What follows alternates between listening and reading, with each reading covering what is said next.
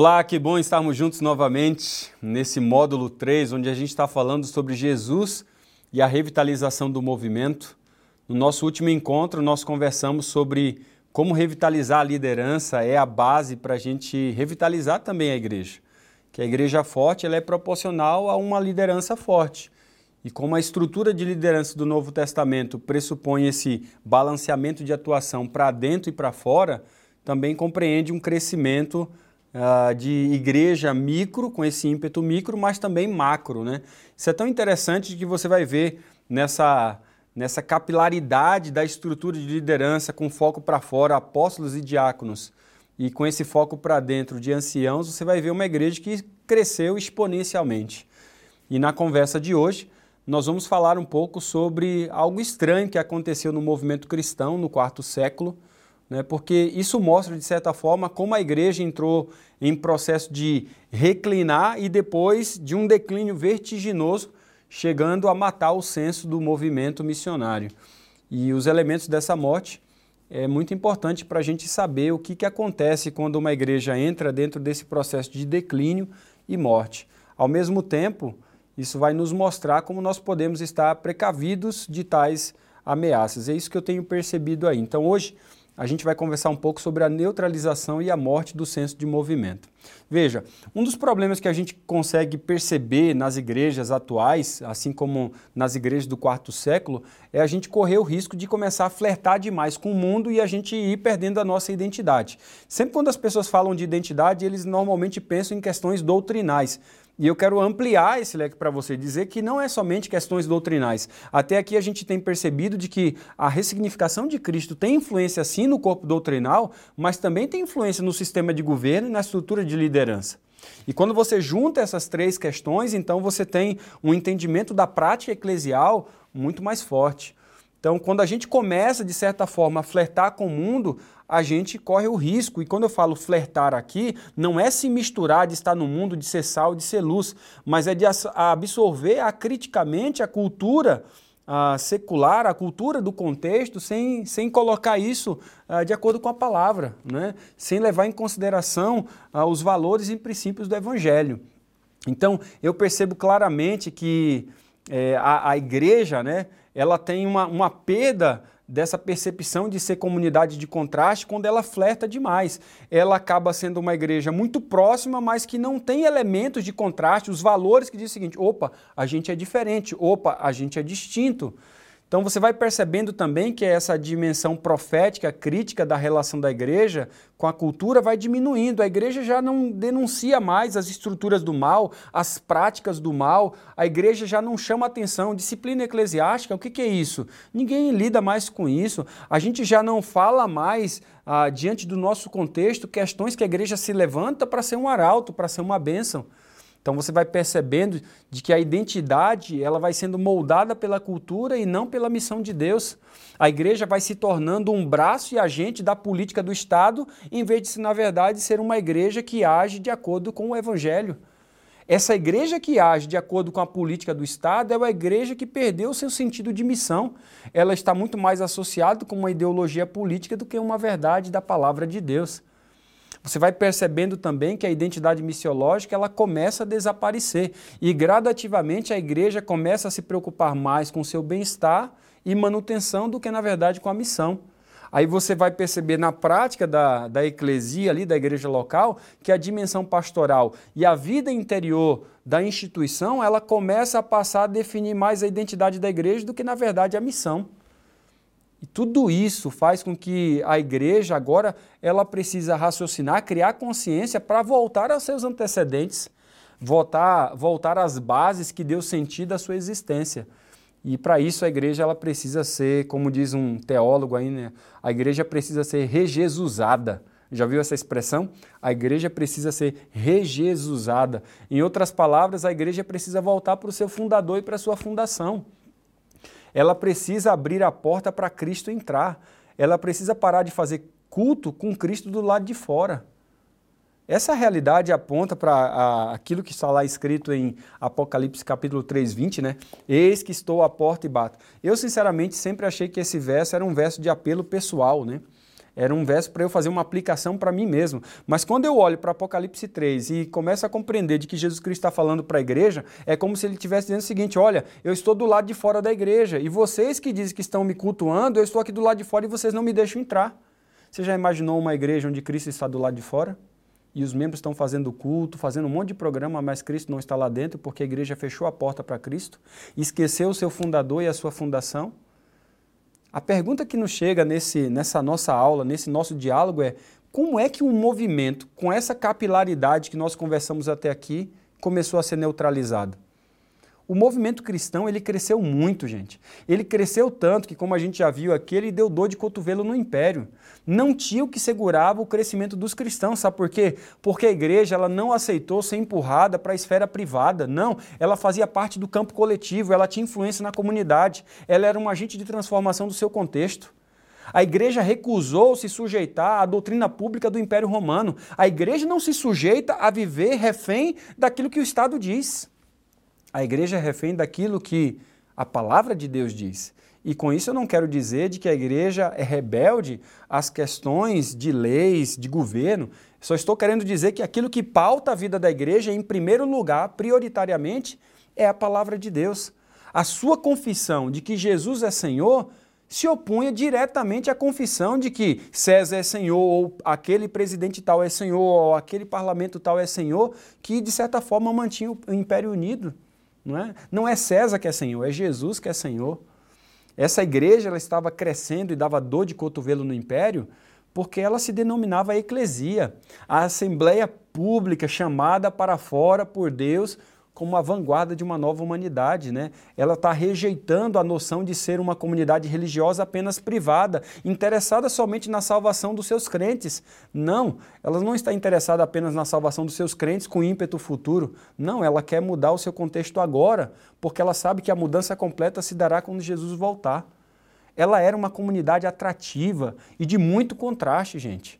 E isso fazia com que a igreja fosse, de certa forma, uma influência poderosíssima em seu contexto, o que criava, de certa forma, essa dor de cotovelo constante por parte do império, porque ela era uma comunidade de justiça em um mundo completamente cheio de injustiça econômica e ecológica.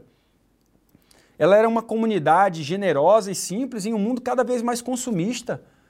Ela é uma comunidade de pessoas que contribuem financeiramente de modo generoso em um mundo cada vez mais egoísta que busca os seus próprios prazeres, seus próprios direitos mais do que os dos outros. Ela era uma comunidade e ainda é uma comunidade de testemunha humilde, né? que testemunha de maneira ousada da verdade em um mundo cheio de incertezas, cheio de relativismo, cheio de pluralismos. Ela é uma comunidade de esperança em um mundo completamente desiludido e saturado pelo consumo. Ela é uma comunidade de alegria, gente. Alegria, de gratidão em um mundo completamente hedonista que busca freneticamente o prazer. Ela é uma comunidade que experimenta a presença de Deus em um mundo cada vez mais secular. Quando você vai percebendo essas realidades dessa igreja, você entende por que, que o Império Romano tinha dor de cotovelo da igreja. Ela era uma comunidade altamente contagiosa. Se continuassem desse jeito, elas iriam dominar o império. Então a saída foi apelar para a violência. Né? Quando você não consegue subverter algo, normalmente, principalmente o Estado, apela para a violência. Mas isso não deteve a igreja. A gente sabe, a violência nunca vai deter a igreja. E quando eu falo de Estado, Estados totalitários, né? Estados né, que têm esse contexto de minar, inclusive, a liberdade religiosa, a liberdade de expressão que você vai perceber no Império Romano aqui é que a igreja está subvertendo todas as ordens do império. E o império vai agora partir para a briga e vai matar cristão a rodo. Mas você sabe da história, quanto mais mata, mais nasce. Diz que os cristãos era como, era como semente, né? Quanto mais você mata, mais brota. Mata cem, nasce mil. Mata mil, nasce dez mil. Só tem um jeito, quando você é, desenvolve um processo de, com violência, de matar o movimento e o movimento não morre, só tem um jeito de você acabar e matar o movimento, é você subvertê-lo por, por, dentro. Esse, esse, esse é o negócio. O que mata a igreja, eu já disse isso para muita gente, né? O que mata a igreja não é o mundo. O que mata a igreja é a própria igreja. Porque quando ela não vive à altura do seu chamado, da sua vocação, ela entra em processo de declínio e ela mesma se mata. Ela perde os seus antecedentes, suas referências, a sua causa, o seu propósito, a sua origem. E isso eu digo porque nós estamos vivendo numa geração de um monte de igreja que não conhece mais a sua história. E por não conhecer a sua história, não tem raiz. E por não ter raiz, não tem vida. Porque quem não tem história, né, não tem vida. Quando você vai perceber que a conversão de Constantino significou um ponto de virada da igreja, é verdadeiro. Né? Não somente ele, você tem aí Teodósio né, e tantos outros que levaram a igreja a esquecer os seus antecedentes e assim começaram a se apostatar. Por quê? Porque a igreja, de uma posição marginal, passou por uma posição dominante na sociedade. De, uma, de um contexto inferior socialmente falando, politicamente falando, intelectualmente falando, passou a posição de superioridade e poder.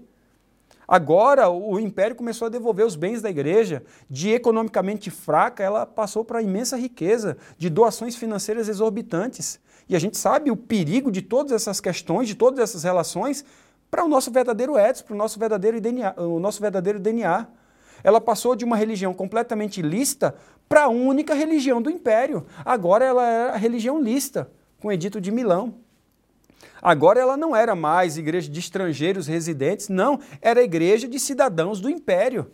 Você vê aqui que a igreja agora ela começa a ser subvertida na sua raiz, por quê? Porque com essas questões ela começou a dar brecha. Ela poderia sim, ela poderia administrar muito bem esses privilégios e continuar firme, mas ela não fez, ela cedeu à tentação.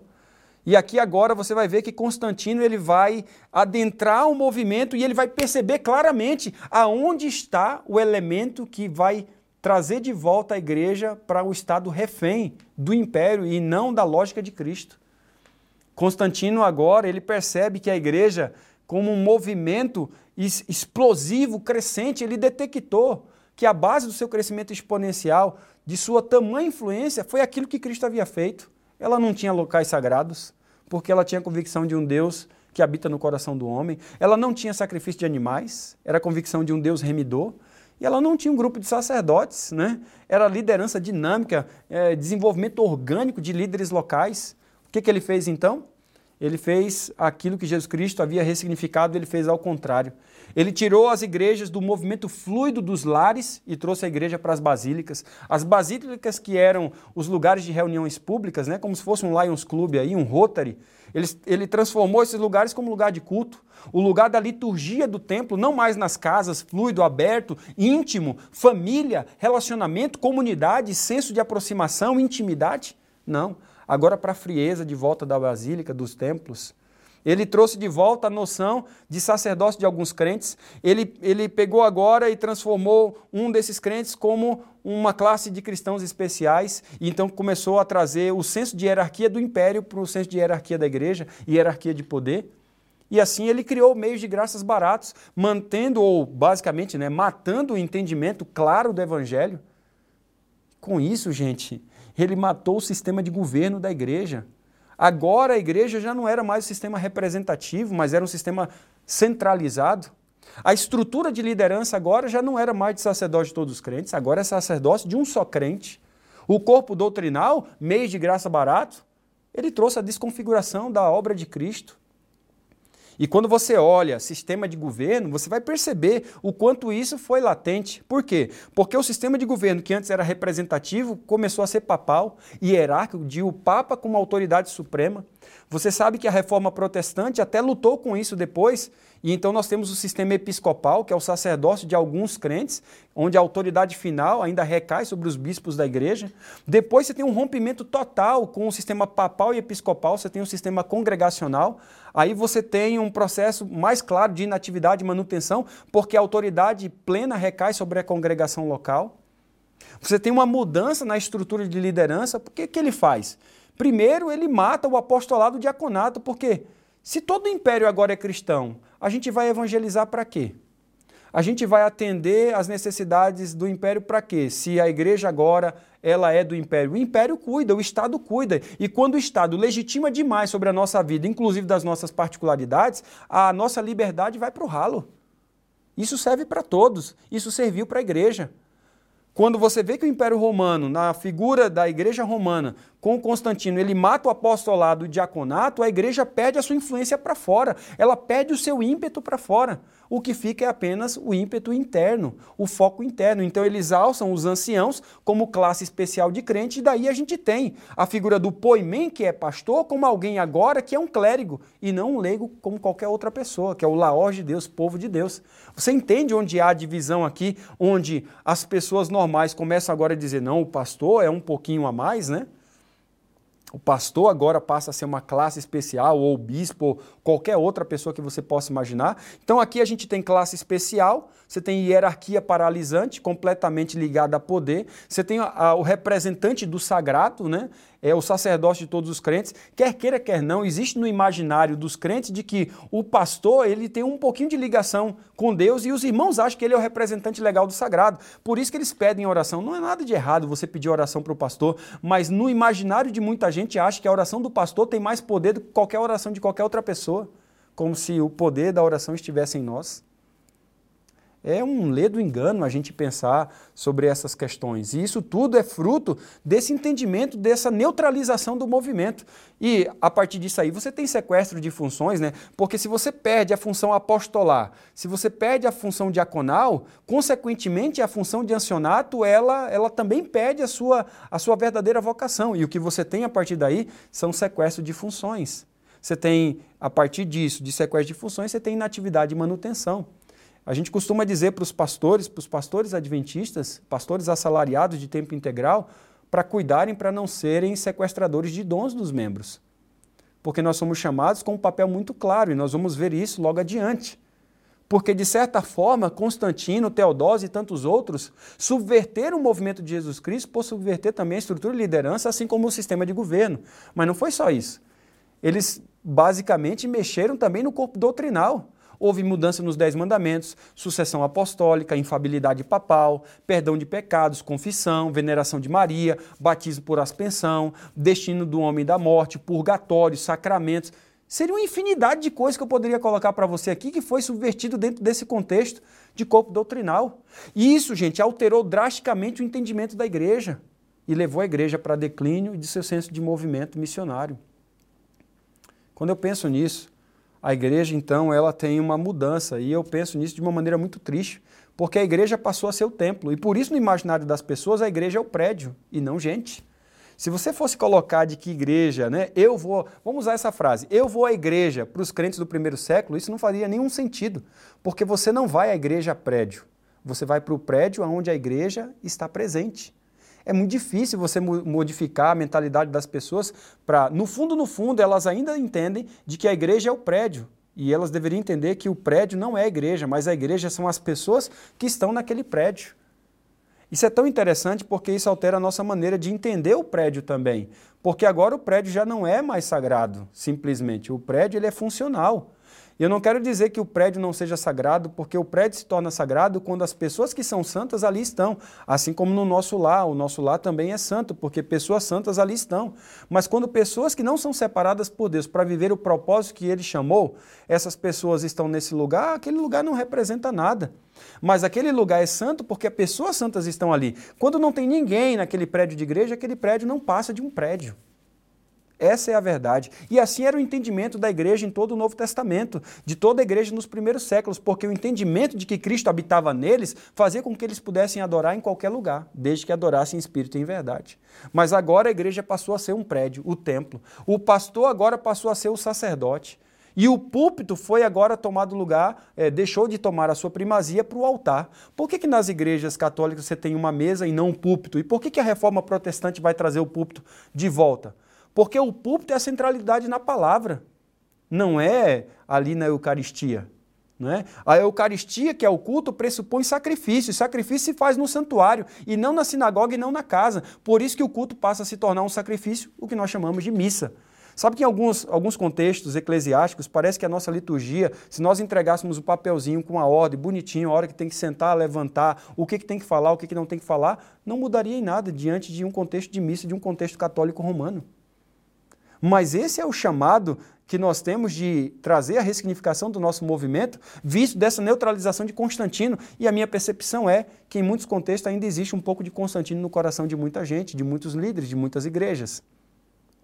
Essa é a apostasia do movimento. A igreja foi neutralizada na sua raiz. Serão 1260 anos de trevas, meus amigos. 1260 anos de trevas. Entre Pérgamo, período de Tiatira é muito mais. Acabou a Domus Ecclesia e junto com isso veio o rompimento com o sistema de governo do Novo Testamento, não é mais representativo, é papal, depois vai ser episcopal e assim por diante nós temos aí os rompimentos até chegar no, no congregacionalismo. A partir disso aí, nós temos o colapso da estrutura de liderança. Acabou o apostolado, acabou o diaconato. Até hoje, em muitas das nossas congregações, o diaconato está perdido. Ele não entendeu a sua verdadeira vocação. O diaconato está refém apenas de recolher oferta e cuidar do prédio da igreja. Isso é muito pouco. Isso não corresponde à visão do diaconato bíblico. E isso, por conseguinte, altera a modificação do corpo doutrinal. Essa é a apostasia demonstrada por Daniel ao se referir sobre o trabalho do chifre pequeno em Daniel 8, 9 a 14. Quando você olha lá aquele texto de Daniel 8, 9 a 14, diz que o chifre pequeno, esse chifre, ele iria de certa forma, né, diz assim que o exército lhe foi entregue, em outras palavras, aqui há o rompimento com o sistema de governo do Novo Testamento, porque se o exército lhe foi entregue, lhe foi entregue o sistema de comando, o sistema de governo. Lá o texto vai dizer que também o sacrifício diário lhe foi entregue, ou seja, o colapso da estrutura de liderança, a mediação foi corrompida, e lá diz que a verdade foi deitada por terra, ou seja, a modificação do corpo doutrinal. O que, que você está vendo o chifre pequeno fazer? O chifre pequeno está trazendo a lógica do sistema de governo adulterado, do, da estrutura de liderança adulterada e do corpo doutrinal adulterado. Em outras palavras, quando a igreja vive sob a lógica de Constantino, ela está vivendo sobre a lógica do chifre pequeno. E essa lógica do chifre pequeno entende-se da igreja refém do prédio, a igreja refém de uma estrutura que não é para fora, ou que é somente para dentro, de uma estrutura que não é de sacerdote de todos os crentes, é de alguns crentes, e de uma estrutura que pressupõe um corpo doutrinal completamente, de, completamente fora do contexto do Evangelho. Isso, de certa forma, é, grandemente gerou um retrocesso de etos absurdo na igreja. A, a, vivência agora da mentalidade retrocedida do templo influenciou todo o sistema litúrgico. Boa parte do nosso sistema litúrgico muitas vezes é questionado pela nossa mentalidade do templo. Se perde o senso comunitário, então você entra num prédio de igreja e é uma frieza tremenda. Se o povo passou a semana toda querendo dialogar, conversar, chega num prédio de igreja, o povo está carente, o povo quer conversar, o povo quer dialogar. O diácono está ali fora e ele vai dizer: entra lá para dentro. Lá dentro você quer conversar, você quer dialogar, você quer, você quer falar com as pessoas. O diácono diz: reverência na casa de Deus. E quando termina o culto, já é uma gana, já vai descendo persiana, apagando as luzes. O recado que ele está dando é: cai fora. Em outras palavras, você não tem tempo para conversar. Você vai ficar três horas de adoração e o único momento que você vai poder falar é na escola sabatina, se o professor deixar. Do contrário, o teu momento de adoração será todo passivo. Por quê?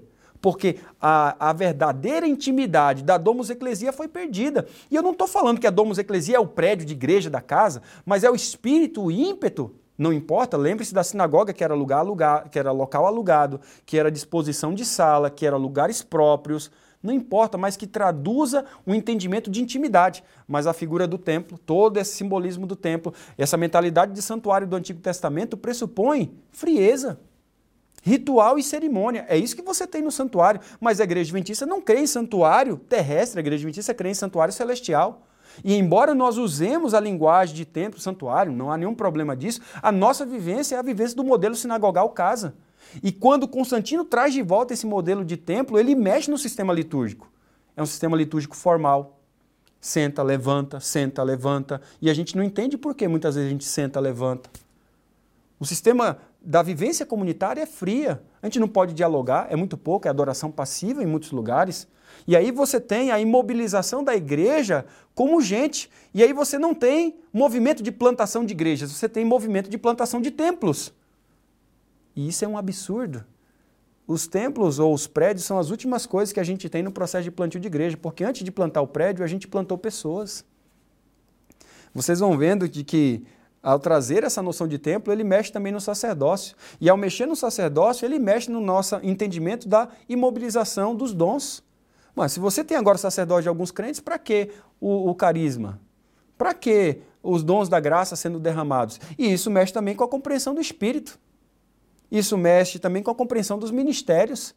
Como diz o A.W. Tozer, né, se 95% das coisas que eram feitas na igreja primitiva né, fossem, fossem, se o Espírito Santo fosse retirado da igreja, 95% das coisas que aconteciam seriam perdidas, porque tudo dependia do Espírito Santo. E só cinco era deles. Hoje, nós fazemos basicamente é, 95% das coisas e 5% é o Espírito Santo. E olhe lá se o Espírito Santo sobrar. Porque tudo depende da gente, não tem mais o Espírito. Por quê? Porque o sacerdócio é de alguns crentes, tudo depende de uma ou duas pessoas. Isso vai criando um modelo de liderança clerical. E eu diria até de uma, um modelo da era industrial, né? top-down sabe que essa noção vai, vai lidar diretamente com a noção de sacrifício também. E a noção de sacrifício vai, de certa forma, diretamente levar à consideração da nossa compreensão da centralidade do Evangelho. Porque se a igreja não é centrada no Evangelho, não entender o sacrifício de Cristo claramente, de duas uma. Ou a gente vai ter líderes legalistas, um monte de líderes legalistas, altamente moralistas, ou você vai ter líderes liberais né? Ou você vai ter igrejas completamente legalistas ou igrejas emergentes, completamente esquizofrênicas. Igrejas centradas no evangelho não entram nesses polos. É assustador saber como a igreja ela deixou de, ela se deixou levar pelo poder. É de fato assim triste quando a gente olha a influência, a influência marginal que a igreja foi adquirindo na sociedade, muito pouca. Ela negou o seu senso de existência e o resultado de tudo isso foi apostasia, de trevas. E assim acontece com boa parte das igrejas que vivem sob a lógica da mentalidade do templo, do sacerdócio de alguns crentes e de um entendimento errôneo do evangelho. Eis a razão porque a revitalização é urgente, pessoal. E que bom que você faz parte disso.